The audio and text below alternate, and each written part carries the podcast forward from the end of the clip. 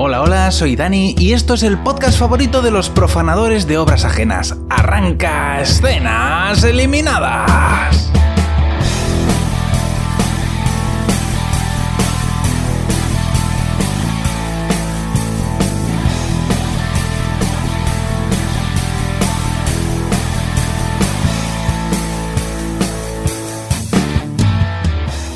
En el programa de esta semana vamos a comentar una serie nueva, un estreno de esta semana que se llama The Irregulars, Los Reguleros. Y bueno, pues es una serie que a mí me... La premisa me genera ciertas reticencias. Y ahora vais a ver por qué. El piloto comienza con una muchacha, una adolescente, en camisón, que va siguiendo a no sé muy bien qué, una, especie de fantasma, por unas catacumbas. La muchacha llega hasta una pila de cadáveres de donde surge un muerto viviente que la agarra por el cuello y en ese momento se despierta porque era todo un sueño y estábamos siendo engañados. Esta chica es una una huérfana que vive en una casa abandonada junto con otros compañeritos. Una de las chicas que vive con ella, que es una chinorris, la tranquiliza y la manda de vuelta para la cama. A la mañana siguiente, esta muchacha se despierta y se despierta muy contenta. Eh, porque es el cumpleaños de la Chinorris. La Chinorris que se llama Bea. Pero eh, bueno, la llamaremos, Chinorris por cuestiones evidentes. Y eh, bueno, como son niños pobres huérfanos que viven en una casa abandonada, el regalo de cumpleaños para Bea es un regalo invisible, ¿vale? Un regalo invisible que consiste en un perfume invisible para que ella se lo eche y encuentre novio, porque como no hay Tinder, porque esto es la Inglaterra victoriana, eh, pues eh, lo que le ha comprado es un perfume invisible para que encuentre novio. Porque por lo visto, según esta chica, la obsesión de la chinorri es encontrar un novio que le coma los morros. No tenemos prueba de eso y de hecho la chinorri dice que no es cierto. Pero, eh, bueno, la otra está convencida de que sí. Así que, bueno, surge con, con este regalo, con este regalo misterioso e invisible. A todo esto, las dos se dan cuenta de que dos de sus compañeros, dos chicos, faltan, no están en la casa. Y entonces la Chinorri sale muy resuelta a buscarlos a la calle porque ella sabe dónde están. ¿Y dónde están? Están en una, en un, no sé, en un local donde hacen peleas clandestinas, en el Club de la Lucha. Están ahí con Brad Pitt y Edward Norton. Y uno de ellos se dispone a luchar, a pelear, pero mm, no le auguramos buen futuro porque lo vemos que es alto, pero es un tirillas así que no le, no le auguramos buen resultado. De hecho, el colega que viene con él le dice, Billy, ¿por, qué no nos vamos de aquí? Porque tú estás muy tirillas, este señor calvo con muchos músculos te va a matar y yo soy muy guapo para estar aquí en este lugar lleno de hombres fornidos con bigote. Pero el otro está obcecado aunque no que no y se, se mete al reina a pelear con el, con el tío Cachas. Y justo en ese momento aparece la chinorri con cara de malas pulgas. Nosotros nos trasladamos al palacio, donde está el príncipe cumpliendo años. Y hay gente que ha venido pues a jugar al cricket en su jardín, pero él no puede salir a jugar al cricket. Porque sus padres no lo dejan, el rey y la reina no lo dejan. Y entonces le dice al, a un criado, vamos a ver, criado, mira, lo que me han regalado, me han regalado tazas. Dos putas tazas. ¿Sabes? Soy, yo soy, vale que soy un príncipe, ¿no? Pero, hombre, mm, soy adolescente ¿Y qué coño hago yo con unas putas tazas? ¿Por qué no le dices a mi madre que me deje salir del palacio? Y el criado dice, hombre, me temo que no va a ser posible, porque sus majestades, padre y madre, eh, no quieren que salga usted del palacio. Y dice, bueno, pero para una cosa que pido, diciendo que es mi cumpleaños, yo creo que podemos trasladar esta petición a mi madre a ver si cuela. Y efectivamente, cuela, lo dejan salir del palacio, pero lo llevan a dar una vuelta por el pueblo en carruaje y el muchacho le dice al criado, pero a ver una cosa. Yo cuando decía lo de salir del palacio, a lo que me refería era a ver el pueblo, ¿sabes? Y el otro le dice, ya, pero es que, verás, el pueblo no es para flores de pitimini como tú, ¿vale? Que tienes que vivir entre algodones porque eres el príncipe. Entonces tú no puedes ir al pueblo. Nosotros nos trasladamos a casa de los huérfanos donde están discutiendo porque la chinorri se ha sacado de las orejas al, al otro y no lo ha dejado pelearse. Bueno, el caso es que el fondo de la discusión se debe a que están todos preocupados por la otra muchacha, la que tiene pesadillas, porque piensan que está enferma, que está loca o que algo le pasa y que necesita un médico. Y los médicos cuestan dinero. Y como son huérfanos pobres, pues no tienen dinero. Entonces están viendo a ver cómo hacen para conseguir algo de cash. Y en esas que se dan cuenta de que la otra muchacha ha desaparecido. Se ha ido a la calle, ella sola, y ve una figura encapuchada, muy así larguirucha, con una máscara de médico de la peste, que son muy efectistas. Y queda muy bien. Es bajo presupuesto, pero queda muy bien, porque da mucho miedo. Y bueno, se asusta, claro. Se asusta, se que se empieza a recular y, casi la atropella el carruaje del príncipe. Entonces él, casi la atropella porque aparece la chinorris y la quita de, la carretera justo a tiempo. Entonces se baja el mayordomo del carruaje y empieza a gritarles que, que qué hacen en medio de la carretera que, que están ahí estorbando, que si es que no ven que está pasando el carruaje de gente con dinero. Y entonces la chinorri le dice, mira, vete, cógete, métete el carruaje y el dinero por el culo y vete a tomar viento fresco. Payaso, que te reviento. Y eso al príncipe le hace mucha gracia. Está poniendo la oreja desde dentro del carruaje y le hace mucha gracia. Bueno, esa noche la chinorri va al cementerio a visitar la tumba de su madre. Y está ahí con una monja que es amiga suya, viendo la, la, la tumba que bueno, por lo visto esta mujer era su madre y la madre de la otra chica, a pesar de que la otra chica no es chinorri. Algo hay aquí que no, que no encaja, pero bueno. El caso es que cuando la monja se va, aparece un tío estirado con bombín que empieza a seguir a la chinorri por el medio pueblo.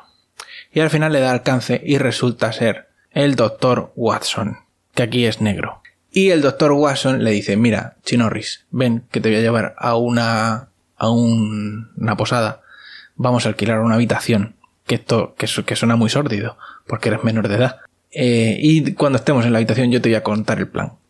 Y entonces van y le cuentan la, movida y resulta dice, mira, eh, mi compañero que es Sherlock Holmes y yo, que soy el doctor Watson, somos muy estirados, ¿vale? Entonces, ¿qué pasa? Que somos detectives, pero no tenemos acceso a dónde? A las partes de, de Londres, así de lo, ¿sabes? De los pobres la gente así sin dinero y de mala vida.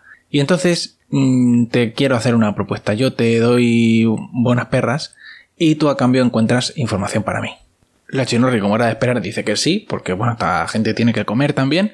Y entonces el doctor Watson la pone al hilo del caso que están investigando, que resulta ser un caso de bebés robados. ¿Vale? Parece ser que alguien está robando bebés en Londres y que ya lleva cuatro. ¿Para qué quiere alguien robar un bebé? Pues no lo sé. Pero el caso es que le describe cómo son robados los bebés y que, bueno, parece ser que un fantasma, se los lleva un fantasma, porque con todo cerrado y con gente en la habitación durmiendo, los bebés desaparecen y nadie se da cuenta de nada. Pero bueno, el caso es que le, la pone al hilo de, de toda la historia. Total, que el doctor Watson quiere que busquen a la hermana de uno de los bebés desaparecidos que se ha escapado de casa después de que el bebé desapareciera y bueno, le dice que la policía ya no está buscando a los bebés y que los únicos que lo están investigando son Sherlock y Watson y que necesitan que, que alguna pista de dónde tirar. Entonces están buscando a la hermana del bebé que se ha fugado de casa después de que desapareciera el bebé porque piensan que sabe algo. Entonces quieren que los huerfanitos busquen a esta chica.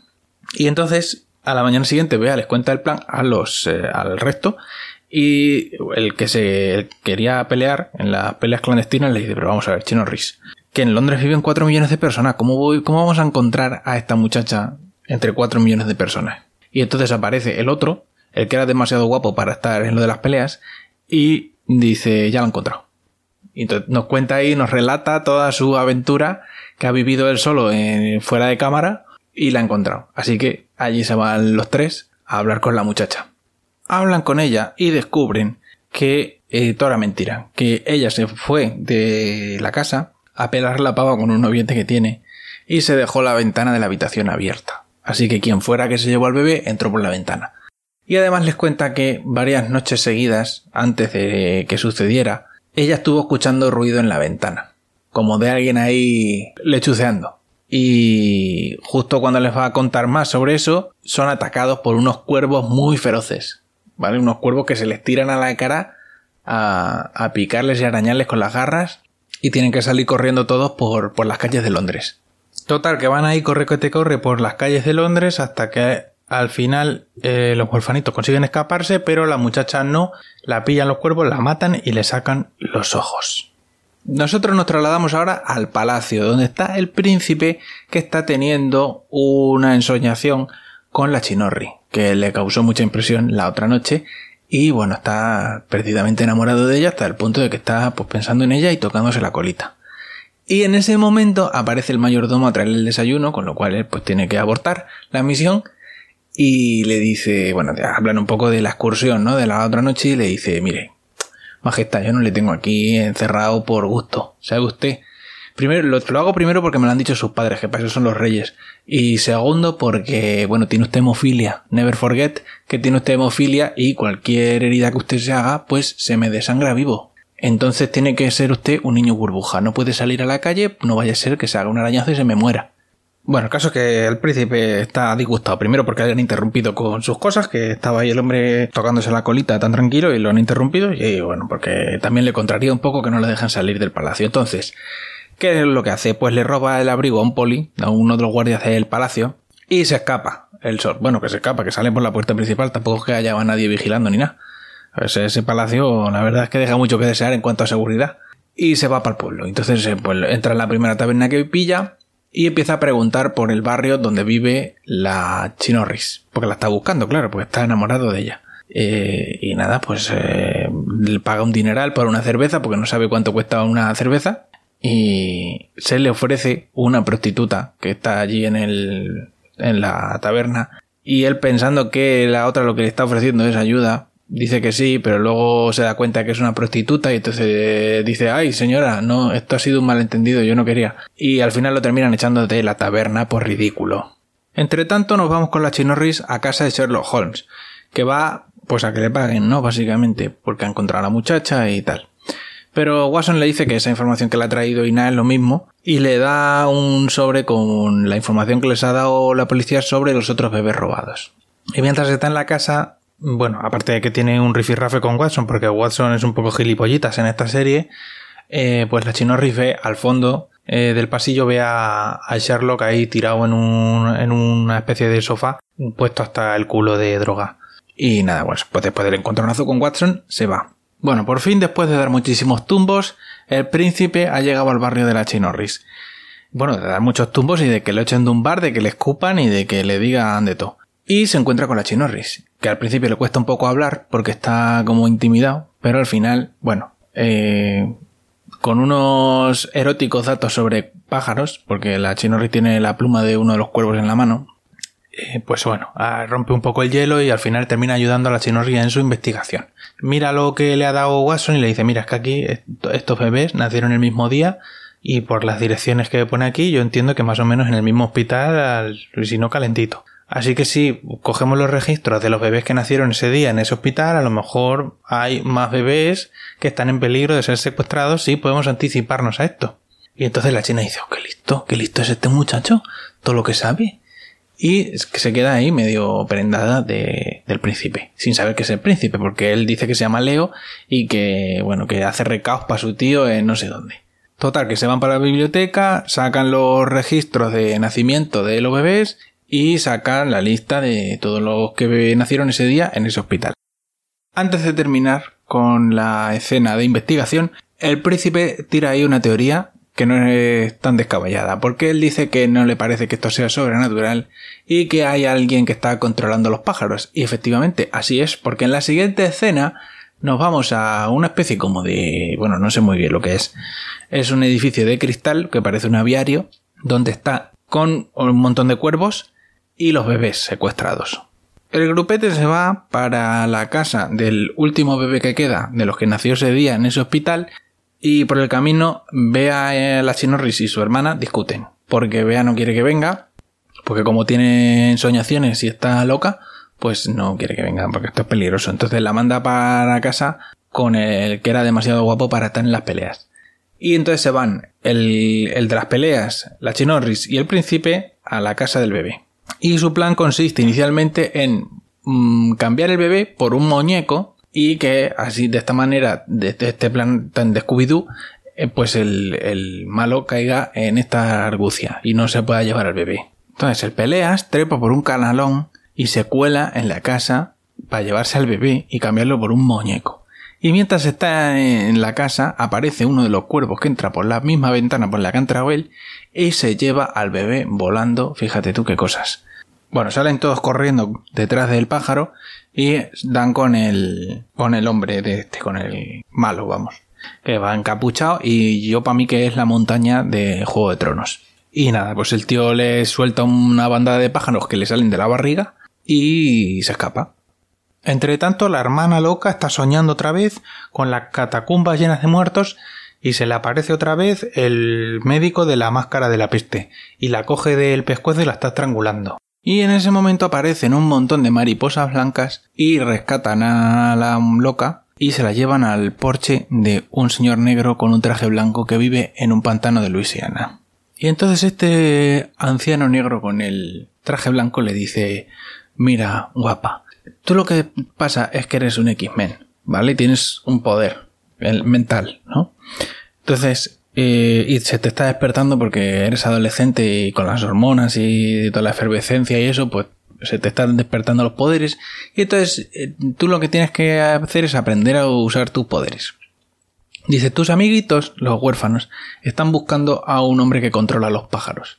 ¿Vale? Es un hombre normal, pero que ha obtenido un poder de alguna manera. Y yo necesito que tú me digas cómo ha obtenido ese poder. Entonces, lo que tienes que hacer es cuando lo encontréis, le tocas así el brazo y con tu energía mística de X-Men, eh, pues le vas a leer la mente. Y entonces tú vienes y me cuentas, eh, te, teletransportas aquí en sueños otra vez a mi pantano de Luisiana y me cuentas cómo ha obtenido ese señor los poderes. Y la muchacha dice, dice, a ver, yo estoy loca, pero esto es demasiado. Y entonces se despierta. Entre tanto, la Chinorris, el príncipe y el de las peleas han deducido que de todos los bebés que nacieron ese día en el hospital hay uno que se murió y eh, es la hija de este señor, el de los pájaros, que es el jefe de, de ornitología del Zoo de Londres. Y por alguna razón piensa que le han dado el cambiazo del bebé y que, que el bebé que se murió no era el suyo. Así que se van para el Zoo de Londres a buscar a este hombre. Confrontan a la montaña en el aviario y entonces la montaña convoca a todos los pájaros del mundo mundial. Vienen todos los pájaros. Así que tienen que trincar el aviario para que los pájaros no puedan entrar. Y justo cuando están por cerrar la última puerta, aparecen la loca y el que era muy guapo para las peleas, que oportunamente llegan en ese momento justo antes de cerrar y pueden entrar.